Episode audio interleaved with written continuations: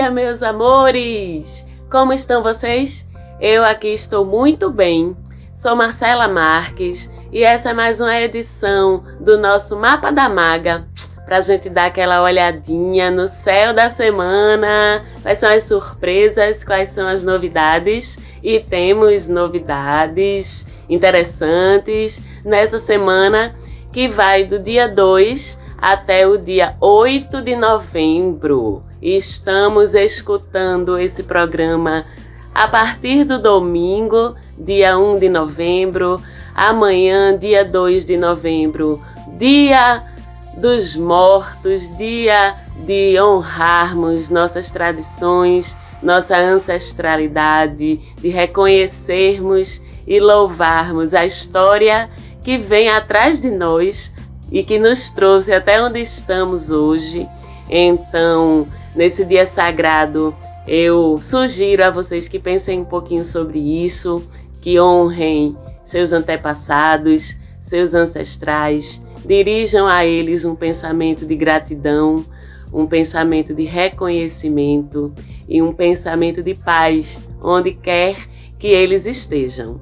E a gente tem uma novidade bem interessante essa semana, que é que a nossa Lilith, a nossa sombra, a nossa mulher selvagem, até em vocês meninos também tem suas mulheres selvagens aí dentro de vocês.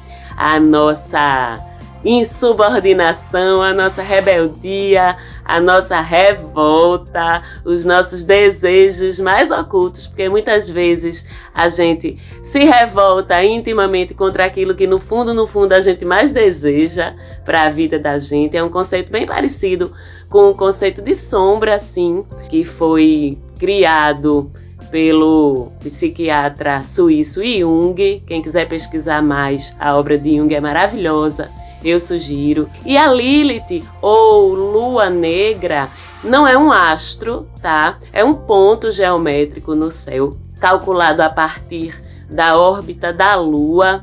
É como se essa órbita da Lua jogasse um ponto de sombra no céu, um ponto escuro no céu que carrega de energia como se fosse um negativo, vamos dizer assim da lua e por isso mesmo fala das sombras dos nossos sentimentos. Né? Lilith é um assunto fascinante, também sugiro vocês pesquisarem aí para quem se interessar, que é um assunto de fato fascinante.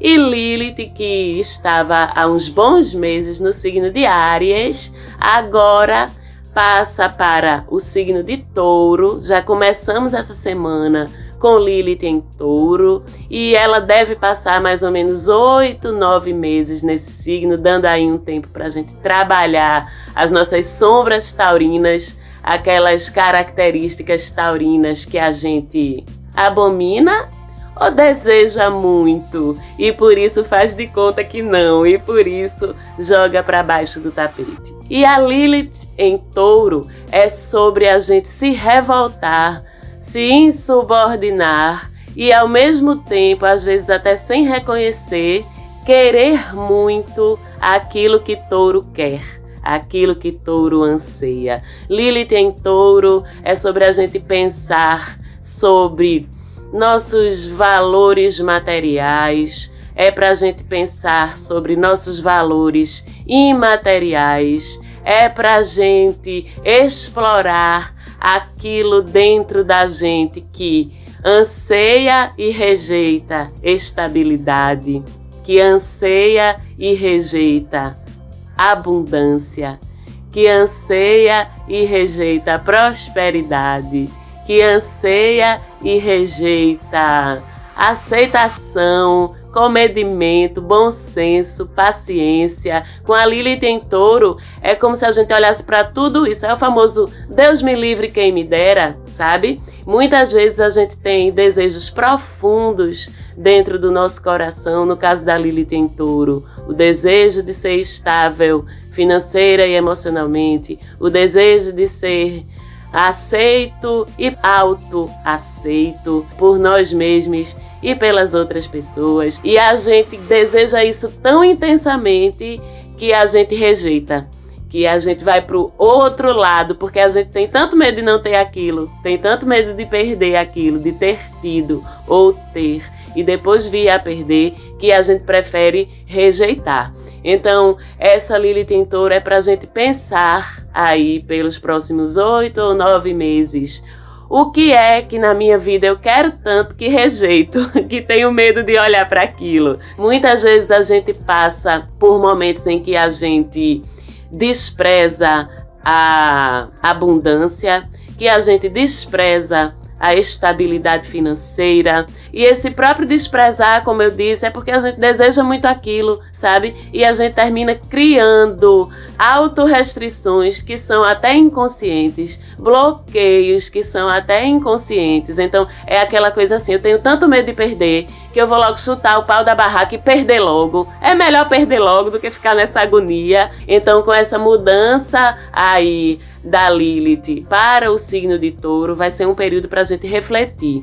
E no final das contas, Lilith, independente do signo em que ela esteja, é sempre sobre bloqueios, é sempre sobre tabus, é sempre sobre conteúdo reprimido, porque a gente tem medo de conviver com aquilo, tem medo de encarar aquilo, e o momento é de reflexão profunda e sincera sobre o que é que tu tem tanto medo de perder ou tanto medo de não ter que tu rejeita. Vamos pensar sobre isso? Pois é, teremos essa oportunidade. Fora isso, continuamos essa semana com Sol em oposição, conflito com Urano. Então, continuamos com aquelas recomendações de esperar o inesperado, de se adaptar aos sustos, aos acontecimentos súbitos que Urano sempre é especialista em trazer para a vida da gente. Então, quanto mais a gente se planejar, Quanto mais a gente se antecipar, quanto mais prudente e comedido a gente for no nosso dia a dia, nas nossas escolhas, e digo bem práticas mesmo, porque Urano, assim como Mercúrio, é um planeta que impacta a gente de uma forma muito prática, de uma forma muito concreta quando se estranha com algum outro astro no céu, principalmente com um astro tão importante quanto o Sol. Então, com o Sol oposto a Urano, que se ilumina é o inesperado. O que se ilumina são os sustos, aqueles acontecimentos com os quais a gente não contava, as frustrações de planos. Então, continuemos atentos e, mais importante do que atentos, resilientes, flexíveis para se adaptar, porque no fundo é o que Urano espera da gente quando ele se estranha desse jeito. Que a gente exercite e que a gente treine, que a gente pratique a nossa facilidade, a nossa capacidade de nos adaptarmos, de acolhermos o novo, qualquer que seja esse novo, do menor prejuízo, do menor contratempo até as maiores surpresas. Felizmente ou infelizmente, ou tanto faz, porque tá tudo certo o tempo todo, essa oposição ela dura somente até sábado dessa semana e depois ela se desfaz. E aí a gente consegue respirar também um pouquinho mais aliviado, porque não estaremos mais sujeitos a tantas surpresas, ok? E temos o Sol em compensação, nesse meio tempo, fazendo um trígono, aprendemos a amar, né? Trígono, portal de facilidade, portal de fluidez, com Netuno. É um trígono bem bonito também, que dura a semana toda. Esse é um trígono que traz para a vida da gente poesia, sensibilidade, inspiração, intuições boas. Abre também um portal lindo de autoconhecimento de uma forma positiva. Não é aquele mergulho escorpiano, apesar de o Sol estar sim em escorpião, esse trígono que ele forma com Netuno é com Netuno em peixes e Sol em escorpião. Então, essa configuração, ela dá uma suavizada no tipo de abordagem, de autoconhecimento, de olhar para dentro da gente, porque com essa participação de Netuno em peixes, isso acontece de uma forma mais gentil para com a gente mesmo, de uma forma mais carinhosa para com a gente mesmo. Então, é um trígono maravilhoso para quem está em processos de autoconhecimento de uma forma geral, para quem está em terapia, para quem está se aprofundando em meditação, em espiritualidade, em contemplação de si. Aproveitem que vai ser uma semana bem produtiva para isso. As pessoas também que trabalham com artes, com sensibilidade de uma forma geral, meus amigos e minhas amigas artistas, meus clientes e minhas clientes artistas, músicos, músicas, escritores, escritoras, ilustradores, ilustradoras, enfim, pegaram a vibe, né? Estarão inspiradíssimos, produtivíssimos. Vamos pegar nesses instrumentos, pegar nessas tintas, pegar nessa câmera fotográfica, pegar nesse lápis, nesse papel, enfim, produzir arte que a sensibilidade vai estar a mil, ok? Tem coisinha chata essa semana também, né? Se Sol se entende bem com Netuno, se Sol já no finalzinho da semana desfaz sua briga com Urano. Teremos essa semana o casalzinho quente do zodíaco, Vênus e Marte, né? O senhor e a senhora Smith, para quem pega a referência do zodíaco, que é aquela relação bem antagônica e ao mesmo tempo bem apaixonada quando Vênus e Marte estão se entendendo bem no céu. É uma delícia para os casais, para os encontros, né? Mas também quando se desentendem, preparemos a pipoca para acompanhar o tumulto, porque não fica fácil. E essa semana vão estar em oposição, sim, situação de conflito, né? Vênus bem tranquila, aquela partezinha mais fofinha da relação, sabe? Porque ela tá em Libra e Marte lá, arengueiro, briguento, em Ares, não tá com muita paciência não. Ainda bem que Vênus em Libra vem sim com um pouquinho mais de paciência. Então, assim, a gente costuma olhar muito esse conflito entre Vênus e Marte como um conflito que vai acontecer entre casais, que vai acontecer dentro de relacionamentos. Mas, na verdade, se a gente for mais profundamente, quando a gente fala em Vênus e Marte, a gente está falando dos nossos princípios feminino e masculino, do nosso princípio ativo que vai em busca das coisas, que é Marte, né, que vai se jogar, que vai se lançar para fazer suas conquistas, e o nosso princípio feminino, o receptivo, que se abre para receber, que não age, mas reage, que não corre atrás, mas que se posiciona para receber. Então, tudo na nossa vida que entra nessa dinâmica do ativo versus o receptivo, do se lançar versus o esperar, do lutar versus o contemplar. Tudo isso fica ativado por essa oposição. E como sempre, como eu falo para vocês, os campos da vida em que essa dinâmica de conflito ou de oportunidade de conciliar, de obstáculo ou de oportunidade de a gente provar-se merecedor, merecedora das coisas, justamente enfrentando os obstáculos e encontrando saídas alternativas. Isso vai acontecer, como eu sempre digo, dentro do mapa de vocês. Olhem para as casas em que Vênus está no seu mapa, ou melhor, em que Libra está no seu mapa. Se Libra estiver na casa 2, por exemplo, Ares vai estar na tua casa 8, então, consequentemente, vai ser um conflito de casa 2 versus casa 8. Estabilidade versus risco, tranquilidade versus crise, enfim. As oposições, de uma maneira geral, elas vão sempre trazer situações de conflito ou obstáculos ou, enfim, acontecimentos que vão estimular aí essa nossa dinâmica para a gente perceber onde é que a gente está passivo demais que a gente tá precisando ser um pouquinho mais Marte, um pouquinho mais guerreiro, ou vice-versa, onde é que a gente tá assanhadinho, ousadinho, destemidinho, briguentinho demais e a gente tá precisando exercer uma postura mais contemplativa, mais receptiva. Vênus. Isso normalmente acontece de fato muito dentro das relações afetivas porque são as que mexem mais com nossos brios, com nosso ego e é bem por aí a proposta. E aí cabe a gente, como sempre, que não é dos astros a responsabilidade, mas sim nossa, entender se Vênus e Marte em oposição é um momento, é uma semana que a gente vai passar a semana toda se estressando com alguém ou com alguma coisa,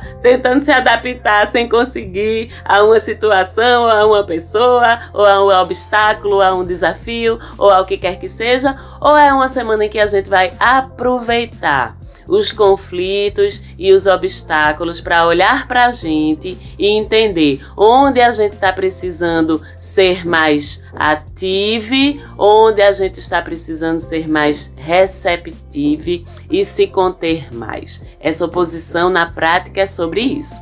E ela já começa a se formar, se organizar aí pelo comecinho da semana, mas quando ela fica apertadinha mesmo, é lá para quinta-feira tá certo? Então vamos já nos preparar, nos antecipar para não sermos pegos, pegas de surpresa por conflitos, desafios, obstáculos, brigas, desentendimentos, para que a gente esteja consciente, como sempre, e assertivo, assertiva para evitar sermos surpreendidos pelos efeitos mais nefastos dessa oposição ok?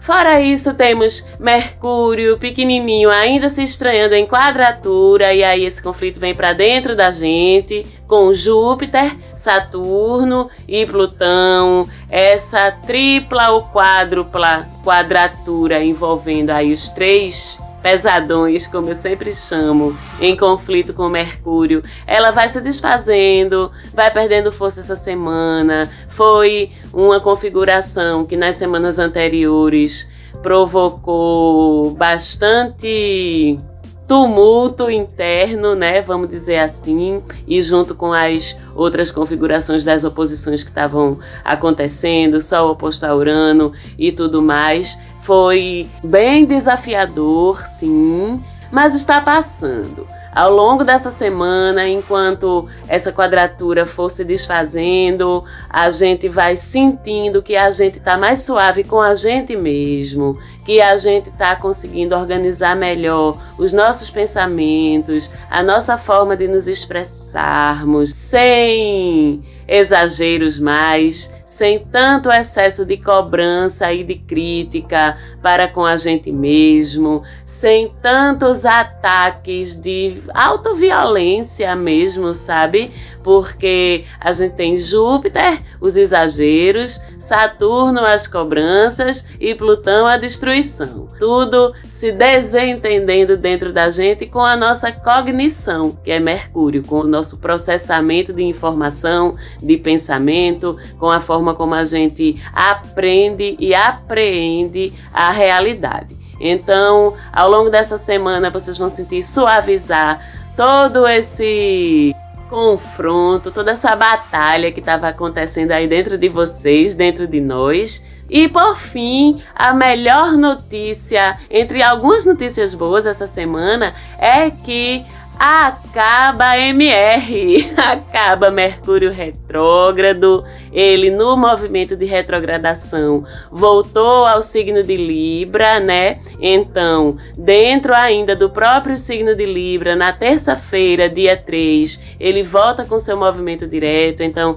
já podemos respirar aliviados. Esse período específico de Mercúrio retrógrado eu recebi muitos relatos, muitas ocorrências da vida prática até porque se combinou com esse Sol oposto a Urano, né? Eram dois fatores bem atraentes para acontecerem surpresas indesejadas na nossa vida, principalmente com relação à tecnologia, meio de transporte, troca de informação em geral. Mas acabou nessa terça-feira, dia 13, ele volta a andar para frente, ainda em Libra, ou seja, daqui a pouco vai estar reentrando nos domínios de escorpião. Então vamos ter aí de novo mais uma alteração na nossa forma de nos comunicarmos e de processarmos informação e de trocarmos informação com o mundo, mas falaremos disso na semana que vem. E para terminar, nossa mãezinha Lua, que a gente sempre gosta de dar uma olhadinha no movimento dela, nesses dias 2 e 3, temos lua cheia em Gêmeos Segunda e terça-feira, a lua das conversas, a lua da curiosidade, a lua da tagarelice, a lua das trocas sociais, né? Ainda que continuemos alguns de nós em alguns lugares respeitando as orientações de isolamento, de cuidados com a pandemia, mas ainda assim temos a oportunidade e Gêmeos é muito sobre isso, regido por Mercúrio. Então é muito sobre o uso da tecnologia, das facilidades modernas para que a gente se comunique. Então vamos aproveitar aí para nos informarmos sobre as coisas que temos curiosidade, para trocarmos ideias com as pessoas, para ouvirmos, para consumirmos cultura, ok? E aí 4, 5 e 6, quarta, quinta e sexta. Aquela lua cheia em câncer, saudosa, amorosa, sensível, intuitiva e ainda por cima cheia. Então nos preparemos para choros pelos comerciais de margarina. Nos preparemos para olhar fotos antigas e ficarmos com saudade. Nos preparemos também para exacerbar o nosso sentimento de amor, de afeto por aquelas pessoas que fazem parte da nossa vida. E já que esses sentimentos estão exacerbados, vamos expressar Vamos falar que amamos, vamos abraçar quem a gente puder fisicamente ou virtualmente, aproveitando essa lua cheia em Câncer, porque no dia 7 ela segue cheia, mas agora no signo de Leão, então já sabemos que é aquela lua do espalhamento, do estou me achando e se acha mesmo, porque você merece se achar. Uma lua cheia num dia de sábado em Leão é tudo que a gente precisa realmente para nossa autoestima. Então, quem quiser dar aquele tapinha no visual, quem quiser fazer aquele spa domiciliar, que dia de sábado é tão gostoso fazer isso, né? Cuidar da gente, passar aqueles cremes, dar aquela brincada com o cabelo, mesmo que não for para canto nenhum, de vez em quando eu digo isso, vá e faça para você, se vista para você, se maquie para você, fique cheiroso ou cheirosa para você, que lua cheia em leão é para isso, tá? Primeiro eu, quem quiser que goste, e se eu gostar, todo mundo também vai gostar. E por fim, a lua começa a minguar no domingo, ainda em leão. Então é hora da gente se despedir então um pouquinho desse ego, entrando numa semana de lua minguante, aquela semana de fechamentos, de deixar ir. Isso é o que eu tenho para vocês essa semana. Eu espero que vocês fiquem todos muito bem. Um beijo bem grande. Segue a gente lá no Instagram, arroba Mapa da Maga. Falante áudio, beijinho. Obrigada mais uma vez pela produção. E a gente se fala semana que vem. Tchau, tchau.